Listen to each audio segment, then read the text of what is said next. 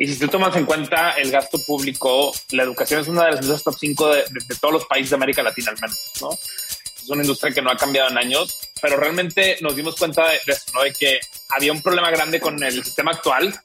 Volteabas a ver los empleadores y nadie estaba contento con, con su pipeline de talento.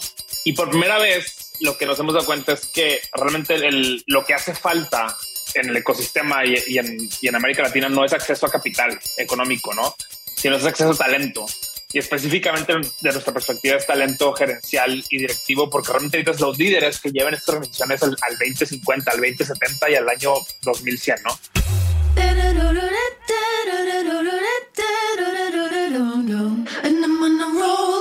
Este episodio es presentado por nuestros amigos de Gibbs. ¿Ya trataste de sacar una tarjeta corporativa con un banco? ¿Y qué tal te fue? Si sí, probablemente estés teniendo recuerdos no muy placenteros en este momento. Por eso quiero contarte de Gives. Gracias a ellos, olvídate de los procesos lentos y tediosos para acceder a tarjetas de crédito y financiamiento para tu empresa. Regístrate en trygives.com.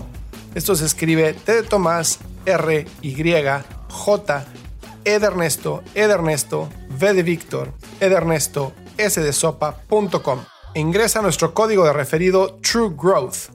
En cuestión de días tendrás tarjetas de crédito físicas y virtuales ilimitadas para todo tu equipo, junto a una plataforma de gestión de gastos que hará despegar a tu negocio, así como también opción a capital de trabajo y créditos de crecimiento. Para crecer rápido, necesitas a un socio que vaya a tu misma velocidad.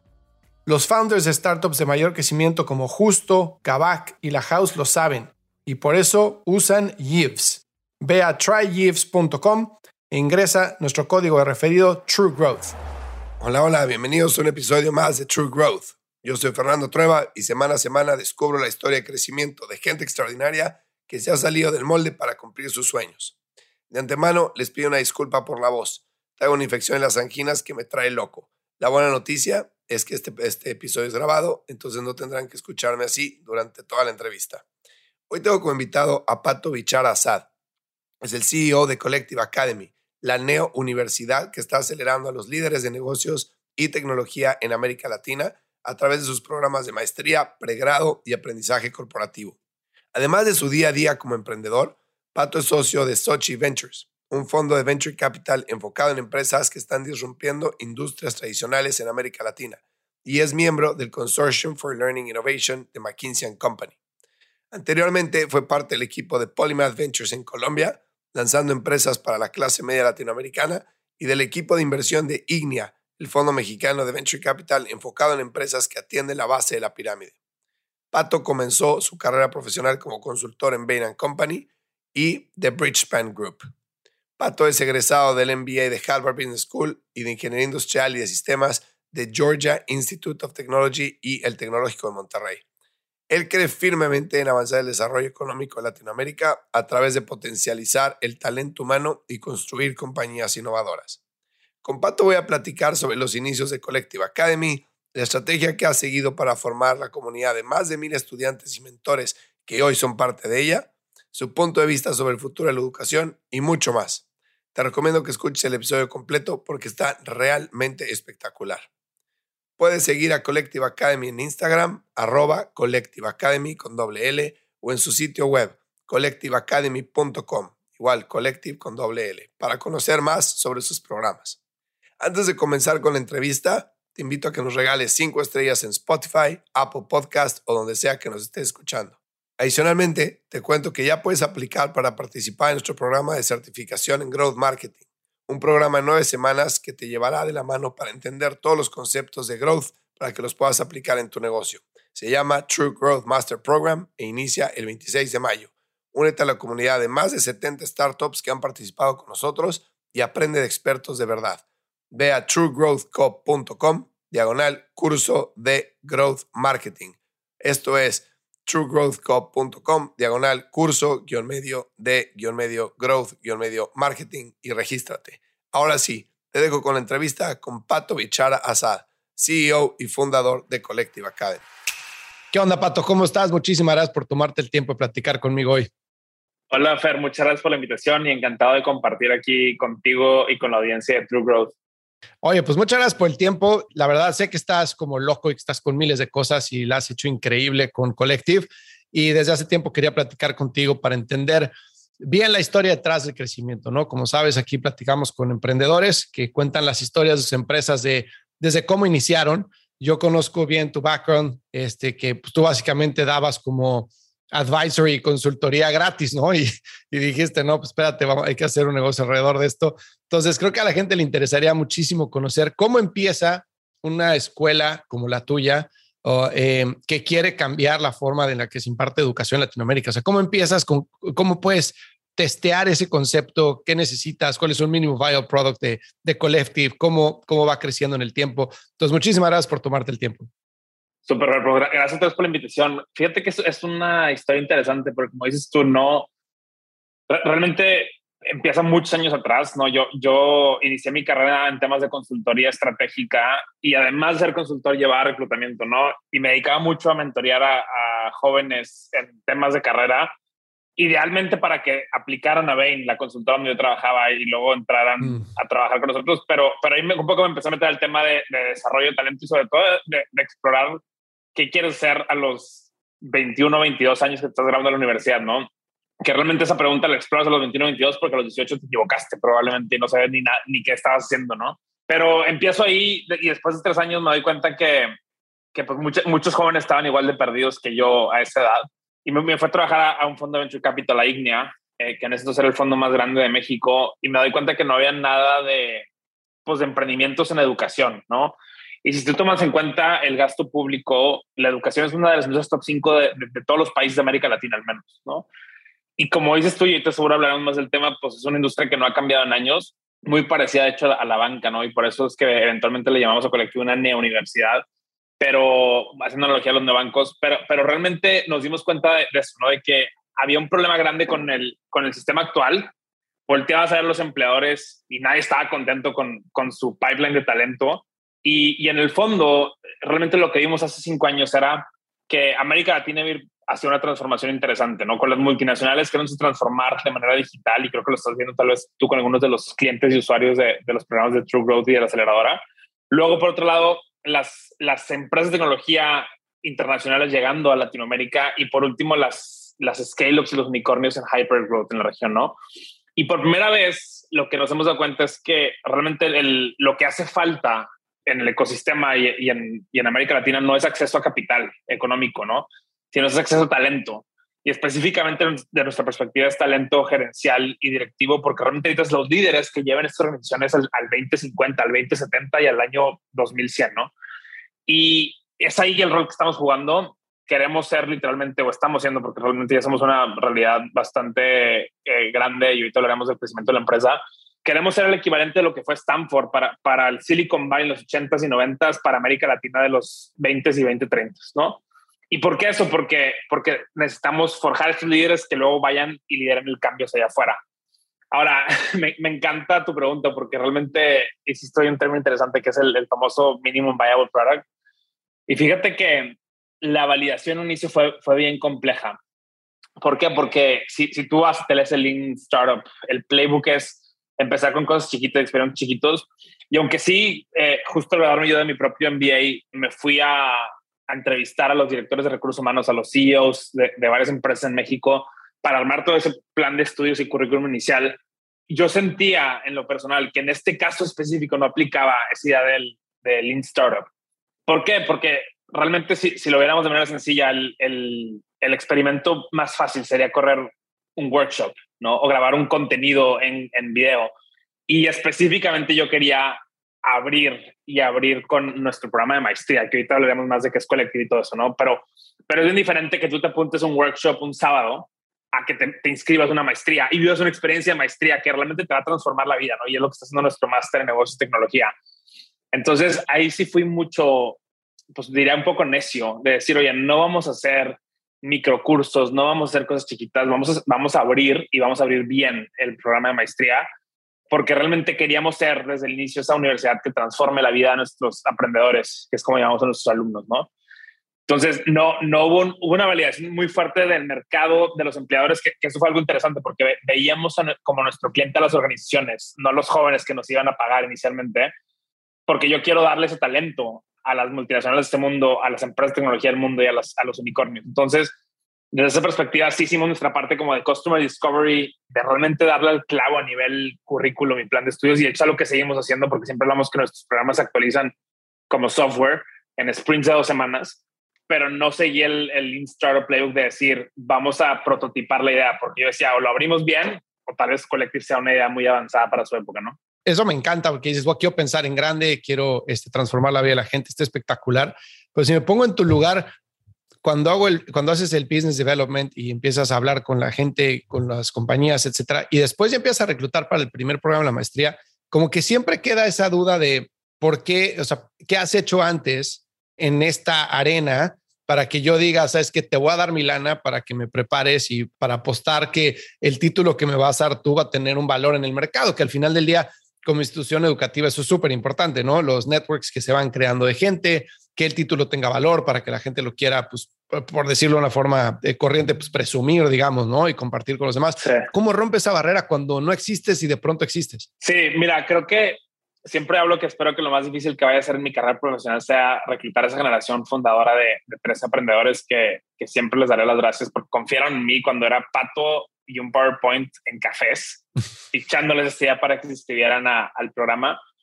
Pero lo que sí hicimos del principio fue, eh, uno, el, el que se viera, o sea, tú veas nuestro primer brochure del programa y se veía que era algo serio, institucional, validado por algunas marcas empleadoras y ciertos líderes de opinión, y que en el fondo estaban confiando en mí, ¿no? Como emprendedor y en, y en mi reputación y en mi experiencia profesional.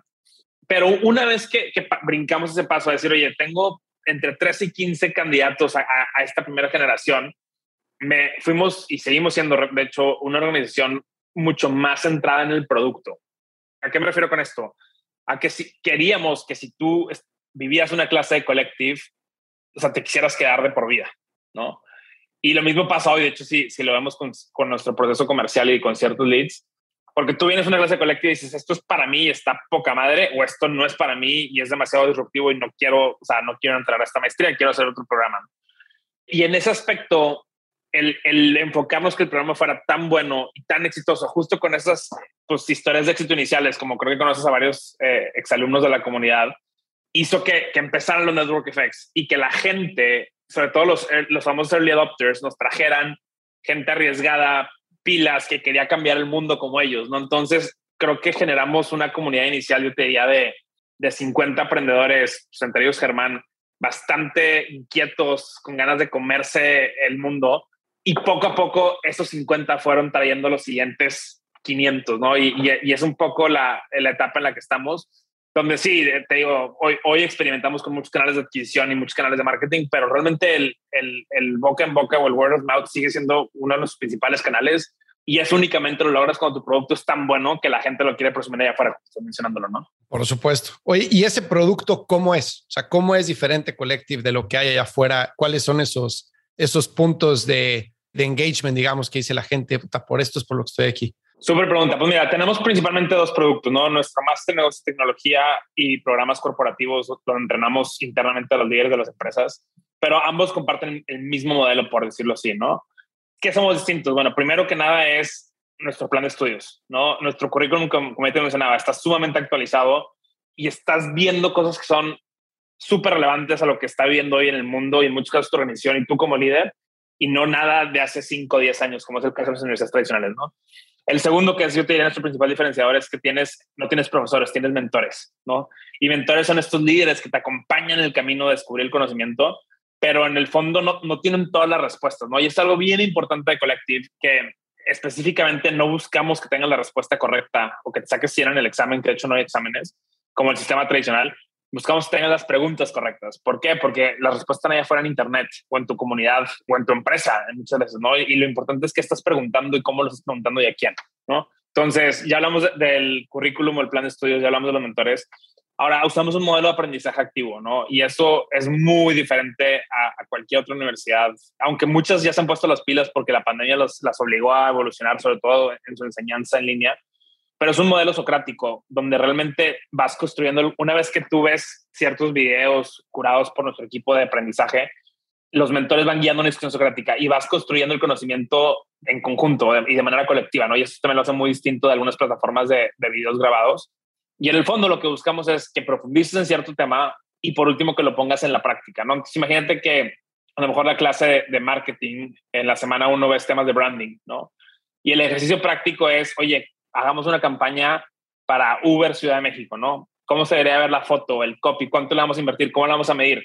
¿Por qué queremos que lo hagan? No porque todos nuestros aprendedores van a ser marketeros, sino porque queremos que la mañana siguiente lleguen con los equipos de marketing, con sus agencias de marketing, a hacer mejores preguntas y entender mejor los temas. ¿no? Entonces, realmente eso es como lo que hemos encapsulado en la experiencia, experiencia de aprendizaje.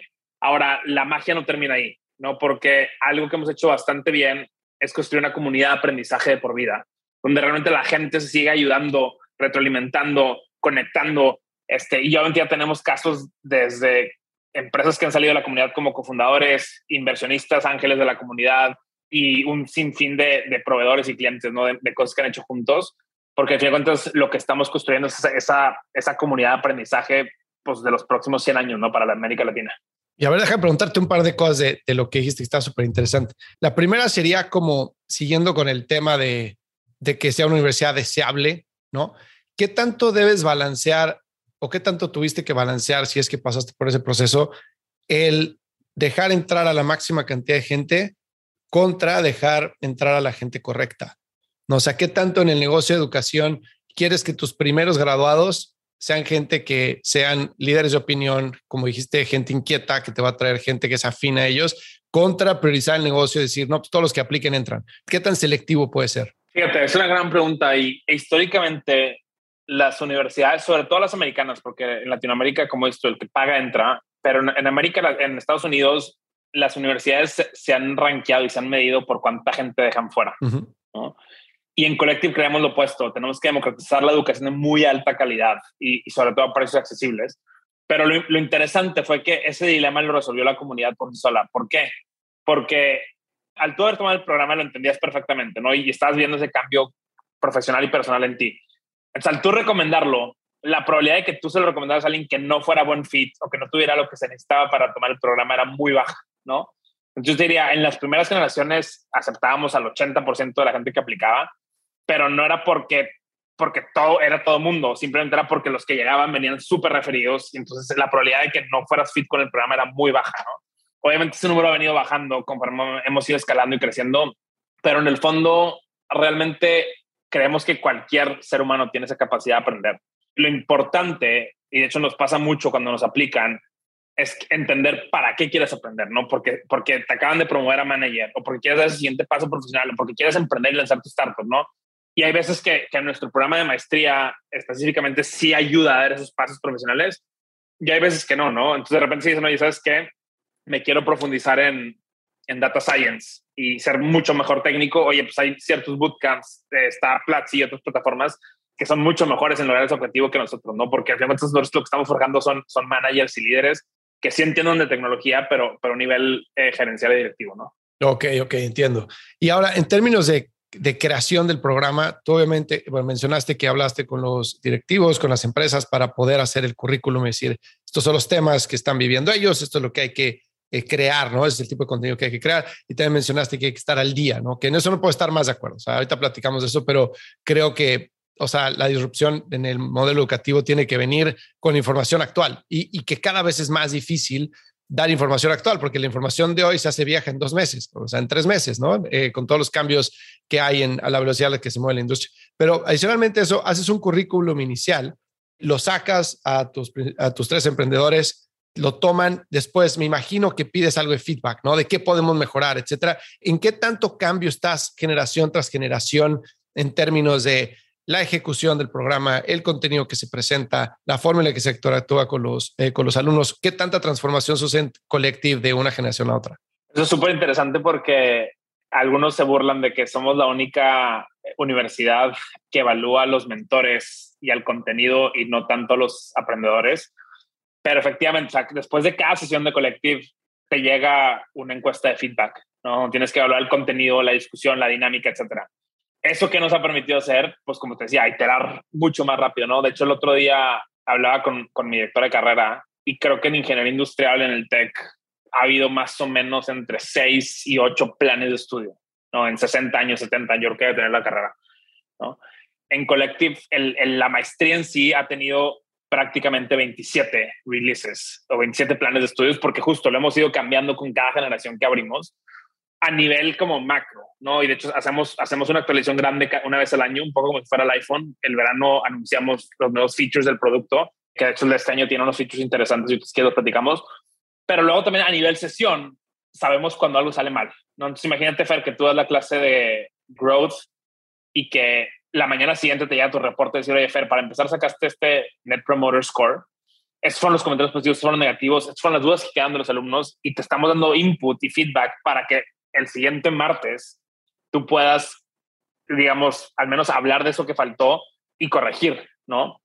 Y entonces se vuelve súper interesante porque realmente vas mejorando a nivel semana a semana. Y en el fondo lo, lo, que estamos buscando, otra vez, no es que Collective como universidad centralizada tenga todas las actualizaciones, es que al tener una, una red de mentores, líderes están trabajando en su día a día, están pegados a las, a las empresas top del momento, pues realmente es muy fácil que tú llegues y digas, oigan, equipo de learning, necesito actualizar este, este contenido por esto, porque acaba de salir este framework de, de, tal compañía y es mucho más relevante a lo que está pasando hoy que el que teníamos antes. ¿no? Entonces, es un aprendizaje colectivo, valga la redundancia, pero realmente lo que estamos buscando es eso, ¿no? Y en el fondo, eso se pelea con el sistema tradicional. ¿Por qué? Porque la SEP en México, la Secretaría de Educación Pública, no te permite actualizar los planes de estudio así. Y es una de las principales razones por la cual, por más que hemos tenido charlas, no nos hemos acreditado, porque simplemente es, una parte inherente de nuestro producto. Eh, nos da una agilidad brutal contra el mercado y, de hecho, cuando las universidades han intentado copiarnos programas similares, pues no, simplemente no han podido, ¿no? Ok. ¿Y qué incentivo existe para el mentor en tener un Net Promoting Score alto? Porque me imagino que cuando empiezas, pues, estás casi, casi que no pidiendo un favor, pero estás como que oye, ven, súbete a mi plataforma, ¿no? De Collective Academy, quiero, este, tú sabes mucho de ventas o marketing o lo que sea, ayúdame a preparar a la gente, pero hay tiempo que tiene que invertir esa gente en, este, en el programa y en crear los cursos, etcétera, sobre todo de inicio. Eh, y, qué incentivos existen para que la gente quiera estar al día, para que quiera participar, dedique tiempo, lo haga con todas las ganas del mundo. Ese es un gran punto, eh, porque de hecho pensamos en nuestros mentores como si fueran nuestros clientes también y, lo hacemos en cada etapa del proceso. Primero, obviamente, estamos buscando gente súper conocedora de los temas que damos, muy apasionada por compartir eh, y enseñar, pero indirectamente por, por nuestro modelo de negocios y estructura de costos, realmente le estamos pagando entre 5 y 8 veces lo que les pagaron una universidad tradicional. Entonces, aunque todo el mundo lo hace de, de, corazón, eh, sale bastante rentable también dar clases con nosotros, por un lado, pero en el fondo, yo te diría, no es tanto el dinero como dices tú, es mucho también de la experiencia, de decir, oye, a ver, Fer, te vamos a onboardear en una llamada de media hora, de ahí vas a, tomar un par de sesiones para que, para que aprendas nuestro modelo pedagógico, luego te vamos a entrenar, que nuestro entrenamiento de mentor es, es un entrenamiento para ser un mejor facilitador y un mejor líder de equipo, en el fondo. Entonces todo el mundo se lleva como muchas tácticas que luego van y las usan en sus juntas, específicamente ahora que estamos en un mundo principalmente remoto, y luego te damos acceso a los materiales y a la comunidad, te simplificamos los pagos, hacemos muchas cosas que si tú quisieras dar clase en una universidad tradicional, a la semana 3 que te hayan mandado a, a revalidar tu título de la maestría en Estados Unidos, tuvieron, o sea, dices, oigan, ¿saben qué? Es demasiada fría para los 100 pesos que van a pagar, ¿no? Entonces, estamos pensando, así como pensamos mucho customer centric o aprendedor centric, pensamos mucho mentor centric.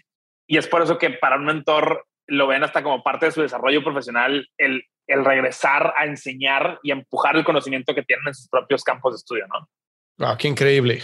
Y me imagino que el crecimiento de mentores ha sido también orgánico, ¿no? Que un mentor te trae a otro. Sí, exacto. Y, de hecho, hoy tenemos el bonito problema que tenemos más mentores que clases y que poco a poco hemos ido creciendo el número de aprendedores, pero también es, esa idea de, ir, ir, entrenando a la gente a que sean mejores líderes ellos mismos, ¿no? Y, y incluso tomar clases entonces, la comunidad de mentores tiene muchos perks que se vuelve también muy interesante.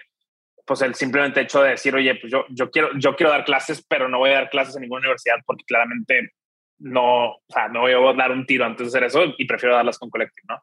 Oye, ahorita que hablábamos del gap que se crea con el modelo educativo tradicional, que es pues básicamente hacer research, después de hacer research, pues sacas casos, lo que sea, si es que es un case-based education, lo presentas, pero pues obviamente hay un gap de 5 o 10 años, ¿no? Entre la información que se presenta y lo que está sucediendo actualmente en el mundo laboral. Entonces, ¿qué en ese gap, cuáles son las industrias o las posiciones o las áreas de estudio de aplicación que ves que sean más afectadas por ese delay que puede existir entre la información que hay disponible contra los problemas que están resolviendo los ejecutivos en tiempo real? Mira, eh, esa es una pregunta que ha estado súper estudiada, ¿no? Y, se estima, según el WEF y según McKinsey, que prácticamente dos tercios de, los trabajos a los que van a aspirar nuestros hijos no han sido creados, ¿no? Y que más o menos 100 millones se están creando en los próximos tres años de nuevos roles de, de cosas que no tenemos las competencias, ¿no?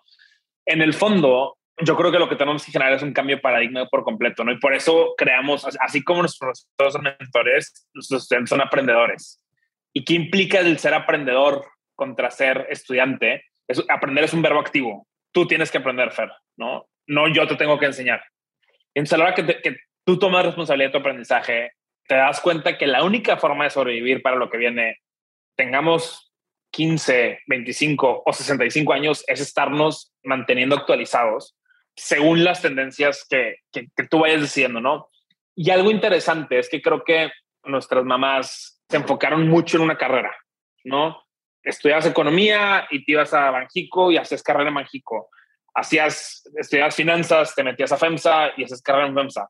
Y yo creo que lo que está pasando con nuestra generación y, hacia abajo es que más que ese famoso como individuo en forma de T, donde tienes una especialidad eh, técnica y, y, muchas habilidades gerenciales, estamos creando el individuo en forma de M, le llamo yo, ¿no?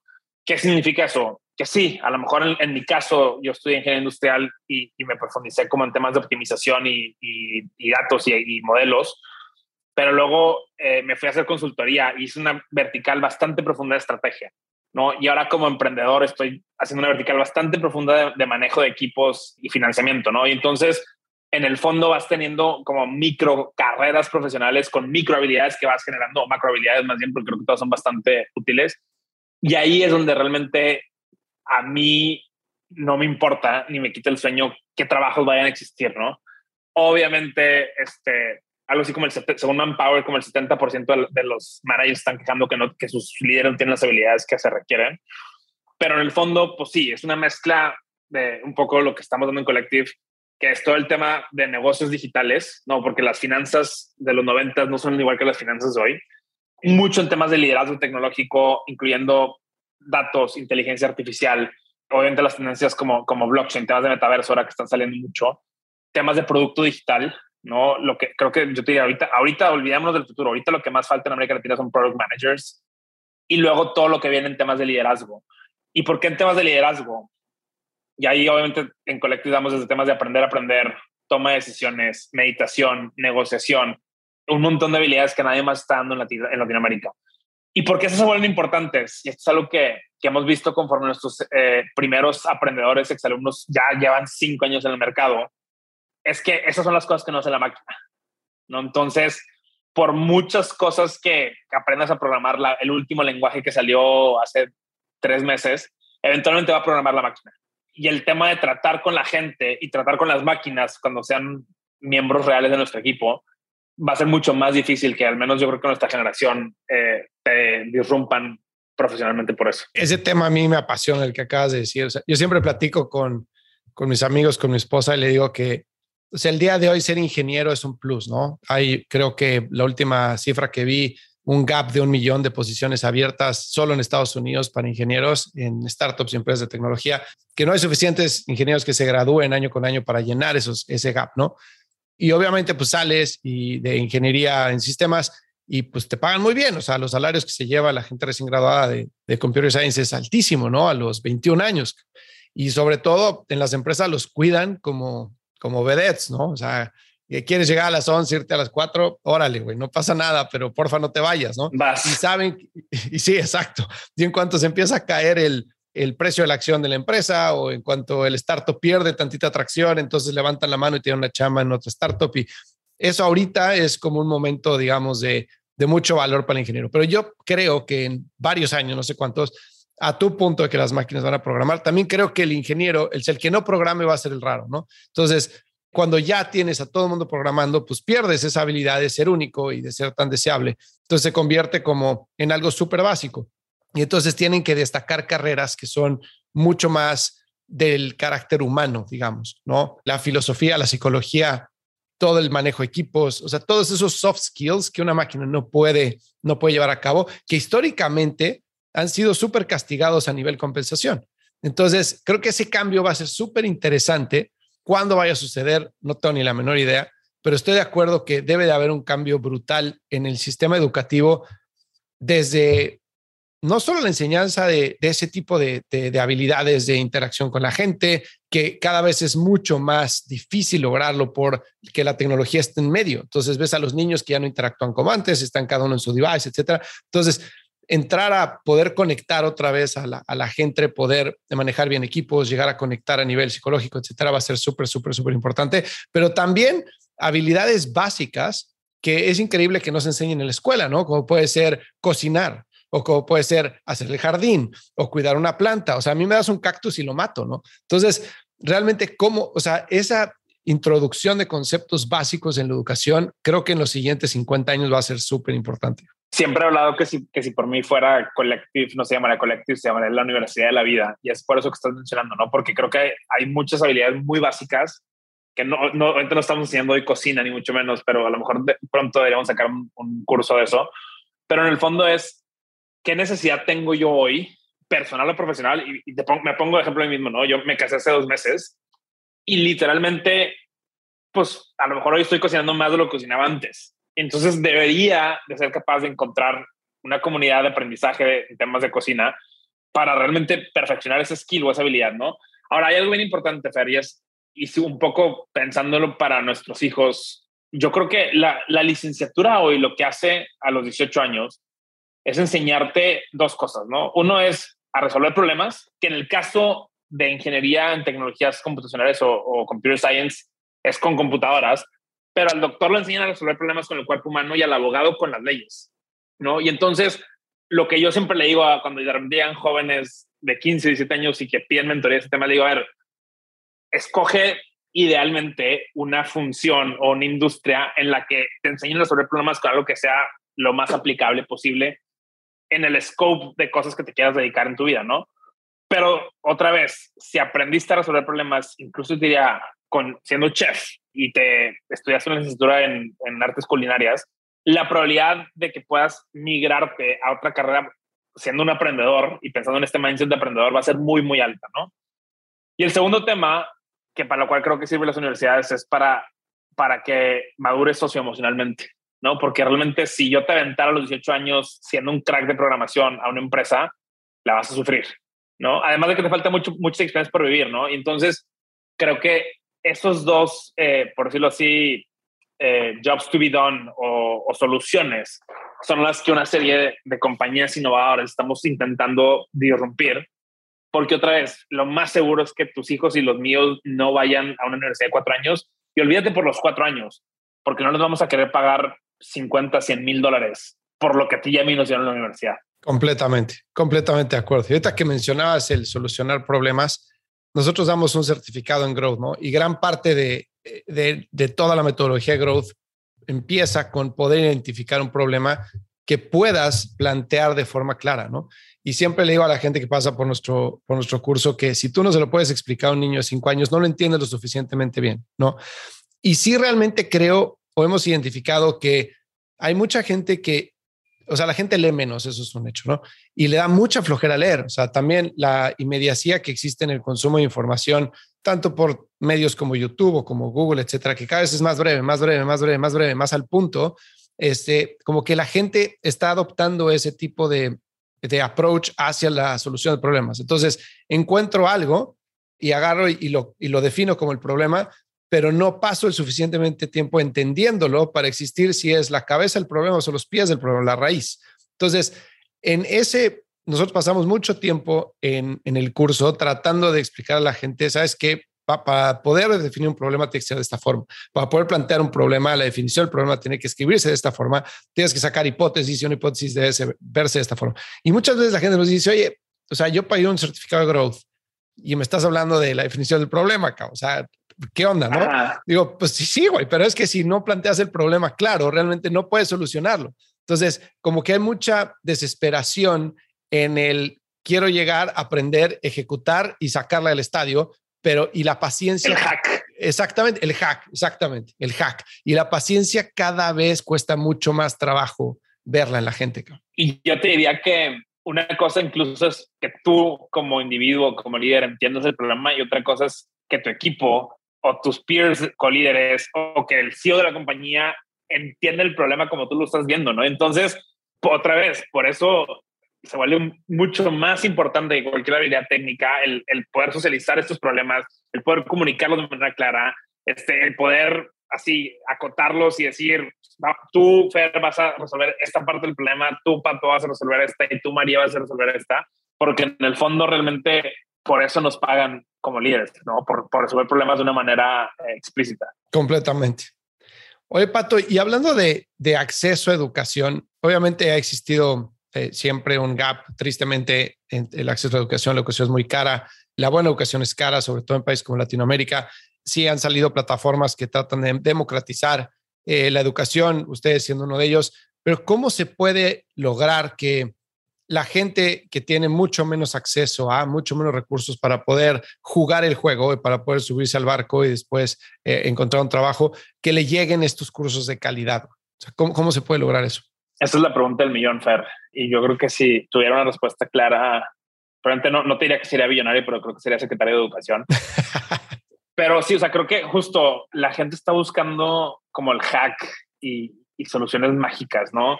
Y hay que entender desde el fondo que, que estamos tratando con la tecnología más complicada de la historia, que es el ser humano, ¿no? Y entonces, eso por un lado, ¿no?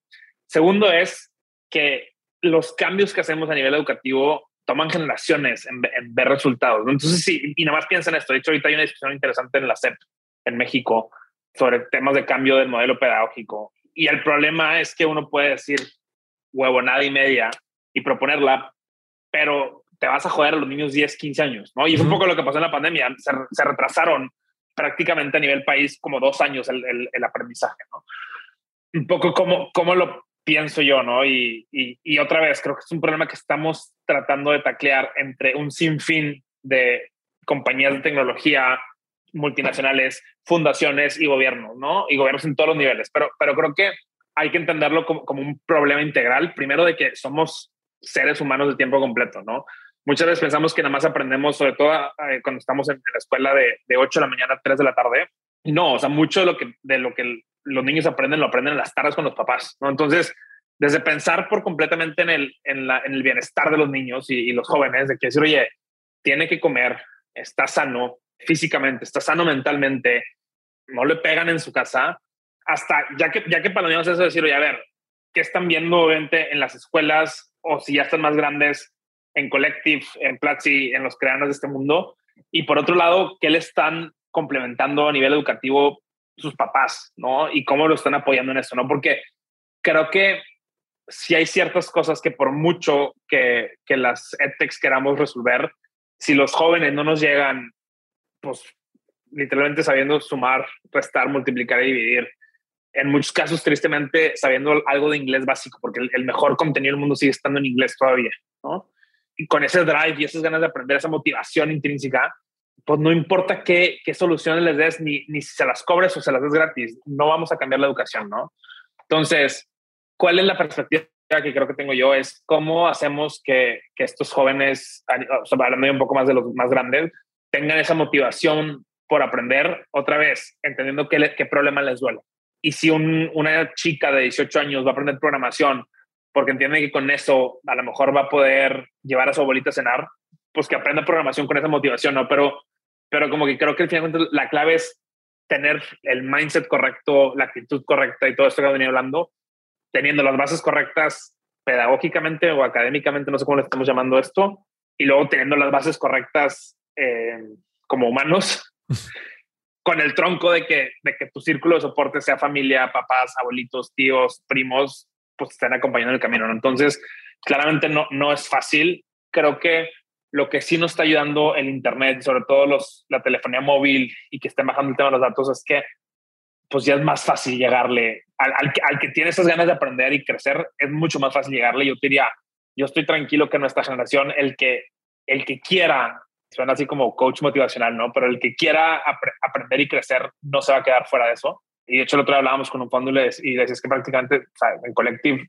si alguien tiene las ganas de hacer las cosas, consigue el financiamiento, consigue lo que tenga que conseguir para entrar al programa, pero, pero lo, lo difícil y lo importante tiene que ser mucho antes de que cualquier empresa de tecnología, cualquier universidad privada los toque y eso viene desde, desde la casa. ¿no? Y ahorita que mencionabas el tema de las bases, que dices, ¿cuál es, o sea, ¿cuál es la base? ¿No? Obviamente, como bien dijiste, leer, escribir, sumar, o sea, matemáticas, etcétera, seguramente todo el mundo debería de saber. O sea, no debería de existir una persona en el mundo que no supiera eso, ¿no? Y, y, ojalá lleguemos a ese punto. Pero también hay muchísima enseñanza o educación, bueno, enseñanza o teoría allá afuera a nivel primaria y secundaria que realmente no le veo mucho la utilidad, ¿no?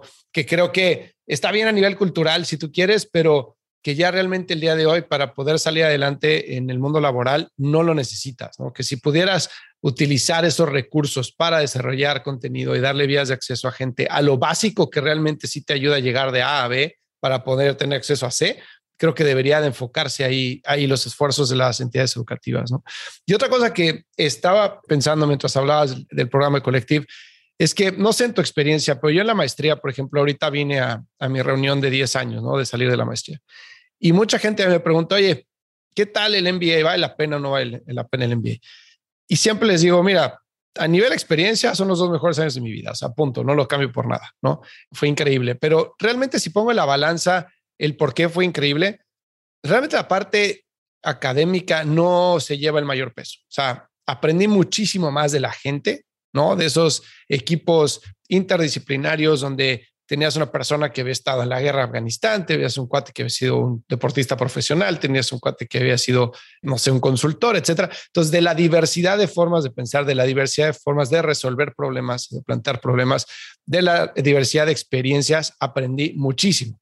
Además de eso, las vivencias, ¿no? De todos los días, eh, discusiones, pláticas, tonterías, lo que quieras, este, ir al bar en conjunto, abrirte la mente a otros mundos, otros países, eso me dejó muchísimo.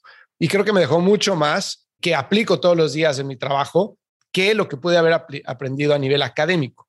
Entonces, eso, a la hora de sacar programas en línea, creo que es bien difícil tratar de meter el factor hermandad, si lo quieres llamar así, ¿no? Que algo que regreses 10 años después de haberte graduado y veas a la gente como si no, como si no lo hubieras visto ayer y que te sientas parte de. Siento que en una interacción digital en la cual estás a través de una pantalla por un tiempo limitado, en donde la interacción está 100% limitada a el contenido del curso, es muy difícil el trabajar la espontaneidad y es muy difícil el, el crear esos círculos virtuosos de interacción entre la gente, ¿no?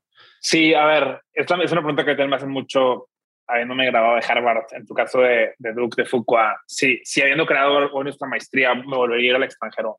Y la respuesta siempre es, o sea, como experiencia de vida, sí digo, tú y yo pagamos, no sé, de colegiatura a lo mejor 100 mil dólares. Hoy está en 130 mil y más si le sumas los gastos de vida son 200 mil dólares.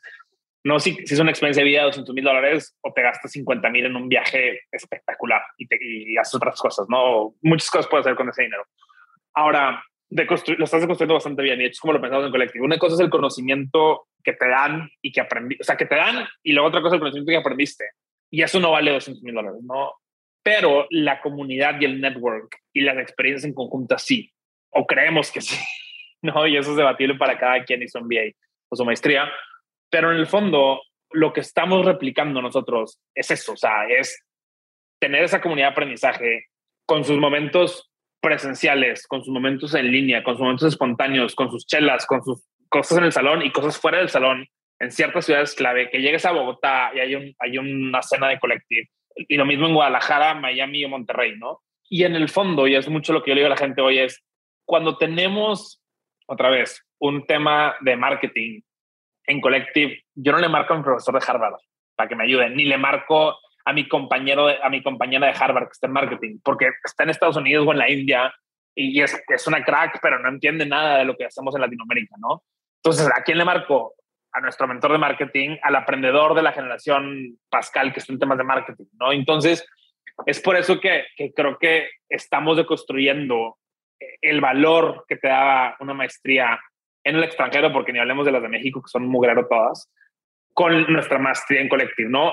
Y ojo, a un precio, pues literalmente una veinteava parte de lo que, de lo que te costaría irte, en términos de costo de inversión, porque luego lo que está pasando es que sí, pues tenemos aprendedores de Bitso, de Quesky, de todas las eh, multinacionales y, y, scale-ups que también tienen un costo de oportunidad en experiencia y en, y en, opciones, ¿no? Entonces, un poco la reflexión que hice el otro día es, no te digo que, que el MBT de Collective sea el nuevo MBA, pero el MBT de Collective con trabajar en Kavak a la vez y aplicar las cosas en Kavak o, el MBT de Collective trabajando en Bitso a la vez, si es una experiencia a lo mejor mucho más enriquecedora y de crecimiento profesional que, que cualquier MBA, ¿no? Entonces, creo que en nuestra generación vamos a vivir ese cambio de paradigma y definitivamente yo te diría, yo creo, yo creo que los, no sé, porque Estados Unidos es otro mercado, ¿no? Y, a lo mejor eso, eso, nos da para otro episodio completo, pero, pero probablemente en México se van a quedar a lo mucho cinco MBAs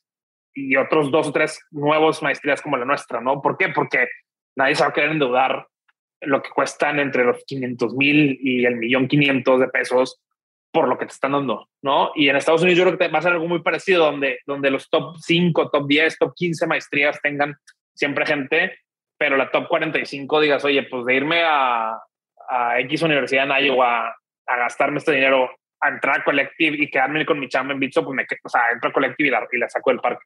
Completamente de acuerdo, 100%. Y ahí cuando decías el tema de, oye, ir a, a Bogotá y que haya una cena colectiva, etcétera, de crear ese círculo, ¿qué tanto le invierten ustedes a la experiencia post-collective?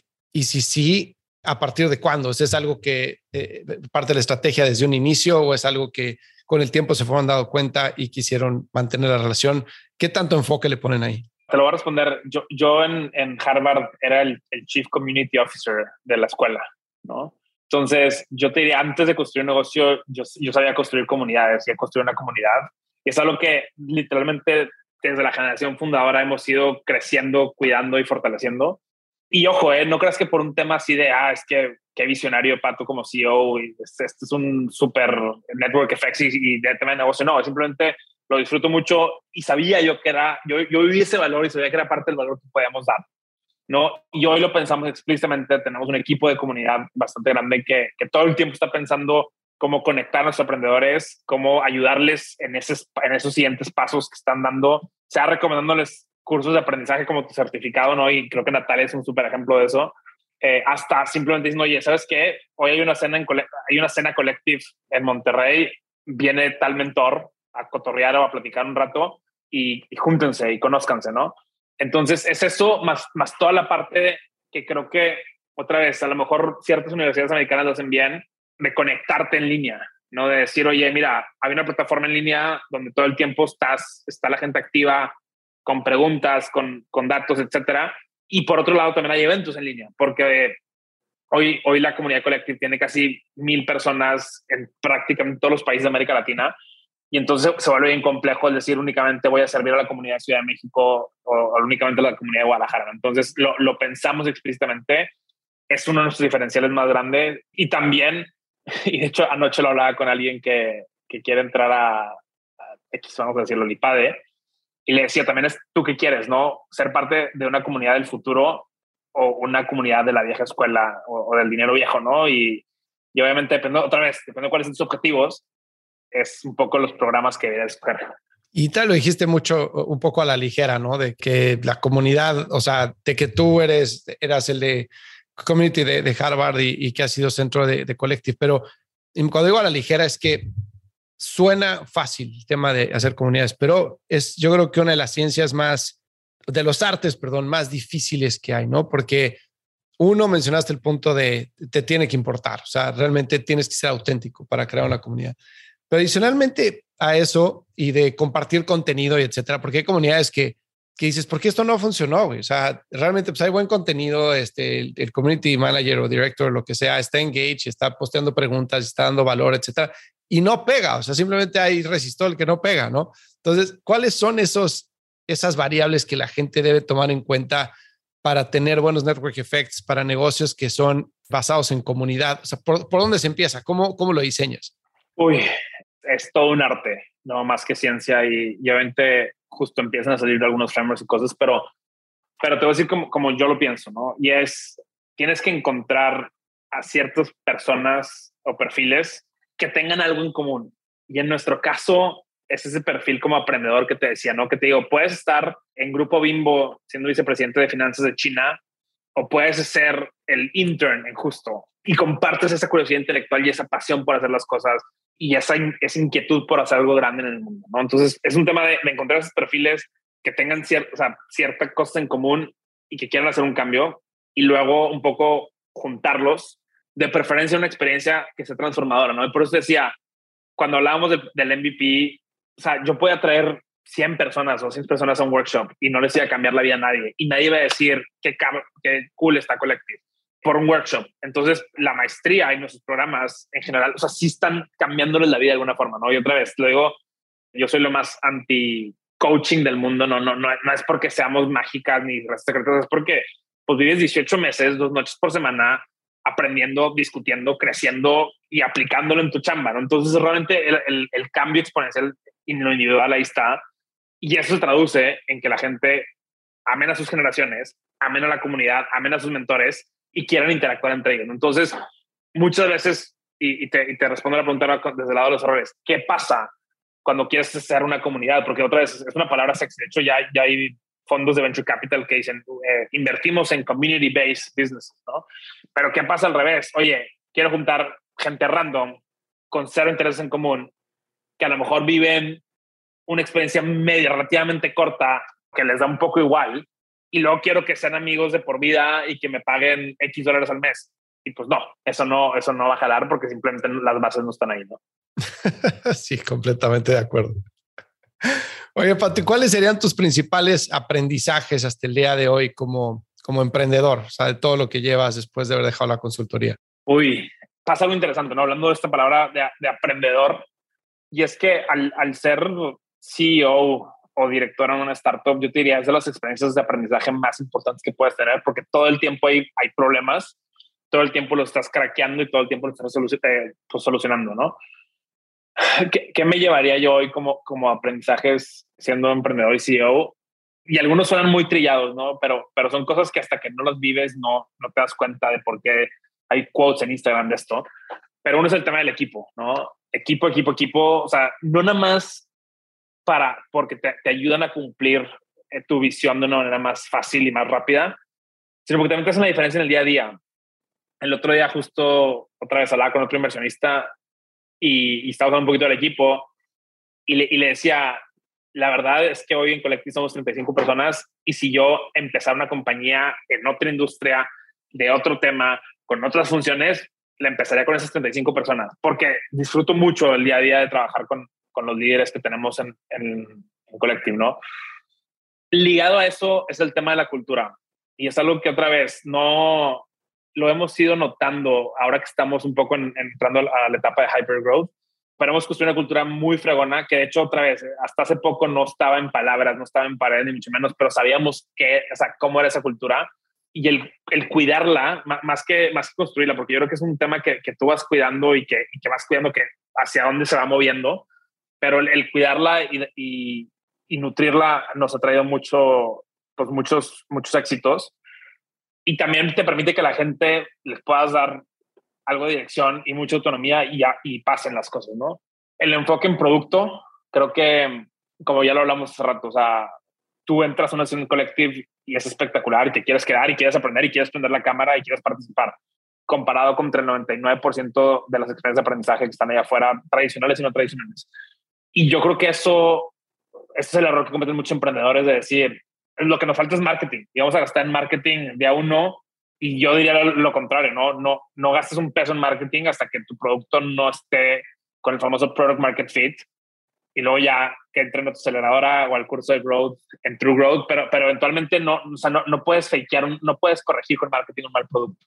Y el buen producto crece solito, a lo mejor no al, ritmo que quisieras, pero luego ya, ya que empieza a crecer solito, le, le, traes el dinero, ¿no?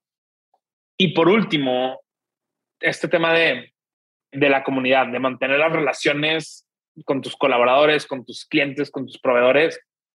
hoy me están buscando o yo estoy buscando gente con la que trabajé hace 10 años, ¿no? Y me están buscando por, por mi reputación, por lo que han escuchado de ciertos aprendedores allá afuera. Y como que muchas veces nos olvida que, que otra vez, más allá de estar posteando cosas en LinkedIn, tenemos una marca personal que se llama reputación y que hay que cuidarla y también saber nutrirla con, con nuestra red de amigos, familiares y contactos, ¿no? Eso que acabas de mencionar, es último, me llama muchísimo la atención porque o sea, tú eres, no, tú no te convertiste nunca en una celebridad de, de social media, ¿no? De, y normalmente uno pensaría que necesita eso para poder arrancar un negocio como el tuyo, cuando pues la reputación es la que tienes tú como profesional, como persona, pero, pero pues es en un círculo reducido, ¿no? Pero no tienes graduados que hayan hecho X, Y, Z, no has, no sé, creado tantas compañías, etcétera. Estás iniciando con tu compañía y muchas veces el, la validación que te da el tener un following en redes sociales o compartir contenido de cierto tipo en, redes sociales para convertirte en un líder de opinión o en una persona que es un subject matter expert en algo en particular. Tú no seguiste ese path, ¿no? O sea, tú como que siento que lo trabajaste muy bien desde adentro hacia afuera, en el círculo el que conocías, apoyándote muy bien en tus fortalezas y en lo que la gente conocía de ti y de ahí lo fuiste creciendo, fuiste creciendo los círculos, ¿no? Y como lo mencionaste, enfocándote en el producto y no en el marketing, que, que realmente eso que dijiste es, no es solo es para educación, es para todo, ¿no? Yo te puedo decir la cantidad de clientes que tenemos que, que son, es que el problema es que tenemos que invertir más. Dices, no, güey, el problema es que tienes que invertir más, el problema es que tienes que hacer bien las cosas, tienes que arreglar estos problemas en el producto. Si el producto no está bien, no va a crecer. Y claro, ya cuando esté bien, le prendes marketing y va a volar. Pero el marketing solito no va a hacer nada, ¿no? Solo te va a frustrar. Entonces, creo que en ese sentido me llama mucho la atención. ¿Qué opinas tú de por ejemplo, si hago una analogía con un Neil Patel, por ejemplo, este, ¿no? Que es alguien que pues, es un erudito en marketing y sabe de, bueno, no un erudito no debería decir, pero es alguien que sabe mucho marketing, que creó un following de 3 millones en Instagram, quién sabe cuántos en LinkedIn, etcétera, y creó su consultoría alrededor de su nombre. Ese es un approach, pero es de Neil Patel Business contra lo que hiciste tú. O sea, ¿alguna vez pensaste irte por ese camino o no? Lo pensé cuando, cuando obviamente la idea de construir una universidad desde cero era, era algo muy ambicioso. Entonces decía, oye, a lo mejor me la estoy volando y lo que tengo que hacer es dar coaching de carrera, ¿no? Y ayudar a la gente con su currículum y entrevistar y que consigan chamba y listo, y, y contarlo ahí. Pero otra vez, creo que esos New Patel businesses son muy buenos y muy rentables, seguro, pero, pero es como que pensar en el corto plazo y en, y en tema financiero y otras cosas, ¿no? Pero, pero realmente yo lo que creo y lo que estamos construyendo es que Collective va a estar aquí en 100 años, así como hoy, 300 años después, existe Harvard como institución, ¿no? Y por eso yo creo que es mucho más grande que, que Pato, es mucho más grande que, el equipo de hoy, que los mentores de hoy, que la comunidad de hoy. Pero es algo que otra vez no, no lo puedes, no lo puedes fakear, no lo puedes construir con base de, de puros anuncios de Instagram, ¿no? Entonces, otra vez, es una visión diferente de, a lo mejor del emprendimiento tradicional. Es una visión de que, que a lo mejor va, eventualmente va a tocar tomar decisiones difíciles, decir, oye, pues no, o sea, gracias por querernos comprar, pero no queremos vender, porque estamos construyendo algo mucho más grande que esto, que, que tiene que persistir pues muchos, muchos años, porque otra vez, y de hecho es algo que, que a veces cuando hablamos con, con aliados y con partners, o sea, Collective no somos una aplicación o una página de internet que un día pones un blog post y dices, oigan, muchas gracias, ¿no? Este, aprendimos mucho y, se acabó.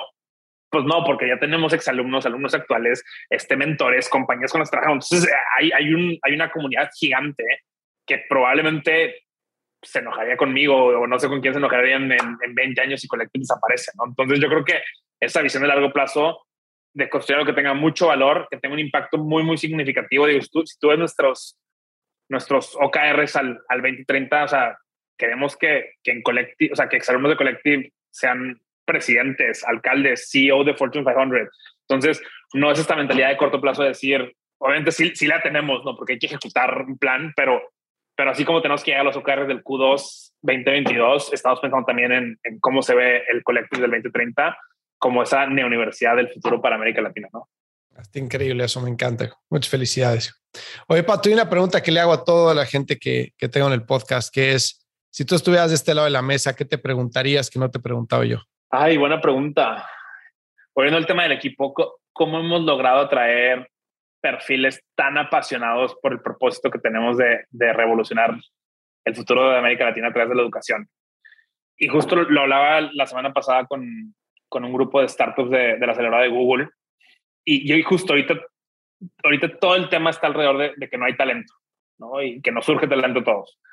Y les decía yo que, que muchas veces creemos que otra vez el hack de reclutamiento va a ser la headhunter que conoce a toda Latinoamérica y no, lo que tienes que hacer es tú estar reclutando todo el tiempo, ¿no? Entonces, tenemos la fortuna de que en el equipo hay personas que yo mentoreaba hace dos, tres años y eventualmente cambiaron de giro profesional y se abrió una vacante y entraron a Collective, o que llevan siguiendo Collective cinco años y que simplemente un día vieron algo y, decidieron aplicar, pero, pero es como, otra vez, son esas cosas que no puedes eh, fakear y que se vuelve una ventaja competitiva porque realmente otra vez esas 35 personas que somos hoy y las 50 que espero que seamos a fin de año, están en el barco porque creen que, que Latinoamérica tiene que tener un mejor sistema educativo y que vamos a cambiarlo paso a paso, digo, con esa visión grandota al final del túnel, pero, pero cumpliendo los objetivos de, de mediano plazo.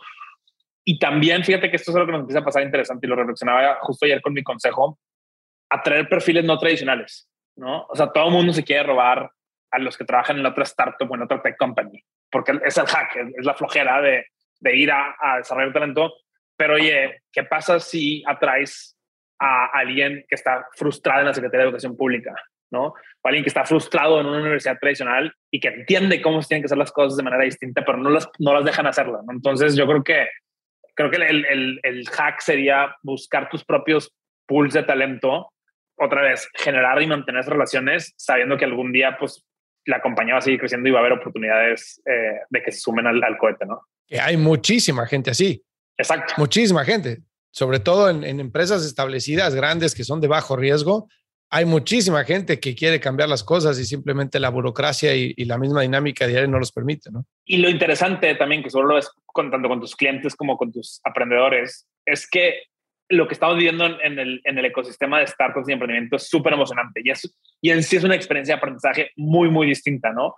Pero todavía también lo hablábamos con alguien que justo viene a una universidad tradicional y decía, es que esto es una cosa completamente distinta y me encanta, ¿no? Y estoy apuntadísimo para esto, pero otra vez, en vez de irnos a pelear por, por el mismo talento que está, que todo el mundo está peleando, creo que encontrar a esas personas que les puedo decir, oye, mira, te estoy invitando a subirte este barco, este barco opera muy distinto, pero, pero al final de los 3, 5, 10 años que estás en Collective, vas a ser un profesionista y un líder completamente distinto y eso obviamente es muy emocionante para cualquier líder.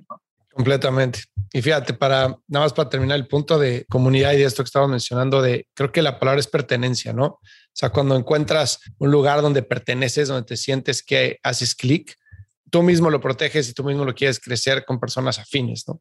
Yo me acuerdo que yo trabajé en Red Bull un tiempo y me acuerdo que había una frase que mucha gente decía que era, eh, este cuate que contrataron no es Red Bull o este que contrataron sí es Red Bull, ¿no? O sea, yo definitivamente no era Red Bull, porque yo no tomo nada, ¿no? yo no tomo alcohol.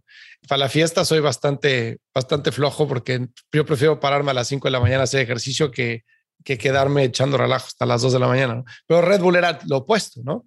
Y toda la gente que atraía a la compañía se volvía loco por la compañía, por la marca, porque sentía que había encontrado como un, es un tipo como de culto, ¿no? Como de, pues sí, o sea, en el sentido positivo, pero una vez que logras hacer eso y que la gente entra, sacas lo mejor de ellos y el sacar lo mejor de ellos trae a más gente igual.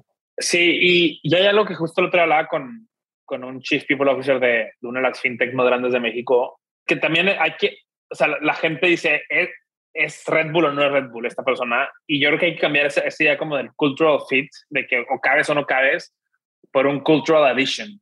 Y es, otra vez, la probabilidad de que alguien que trabaja en la SEP haga fit cultural con Collective es, es, baja, pero la probabilidad de que alguien que trabaja en la SEP que quiere cambiar el sistema educativo venga y crezca nuestra cultura y la enriquezca es muy alta.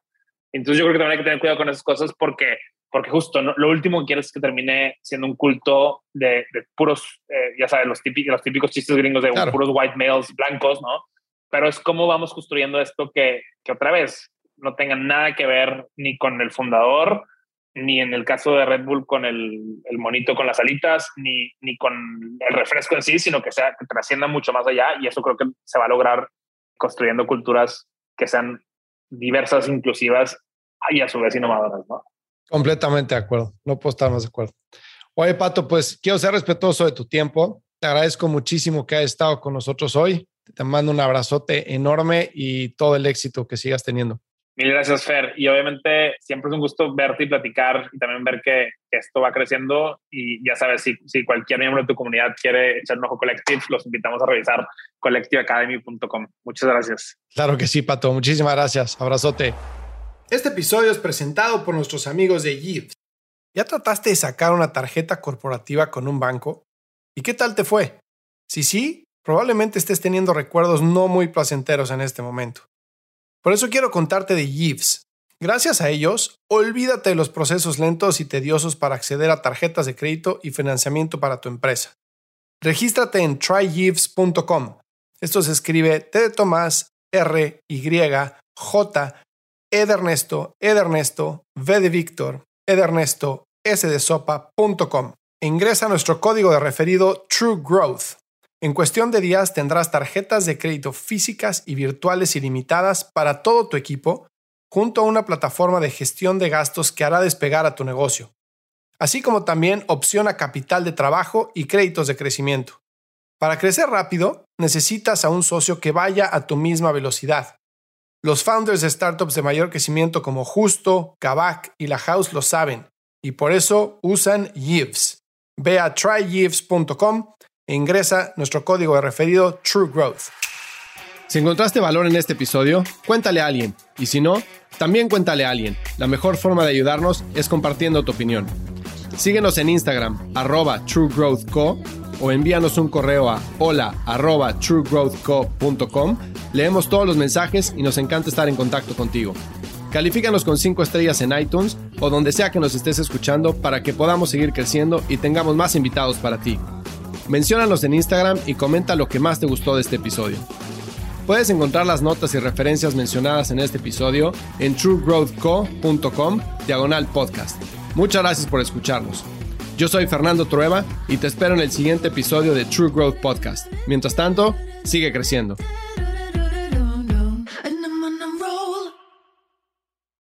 Hello, it is Ryan, and we could all use an extra bright spot in our day, couldn't we? Just to make up for things like sitting in traffic, doing the dishes, counting your steps, you know, all the mundane stuff. That is why I'm such a big fan of Chumba Casino. Chumba Casino has all your favorite social casino style games that you can play for free anytime, anywhere with daily bonuses. That should brighten your day a.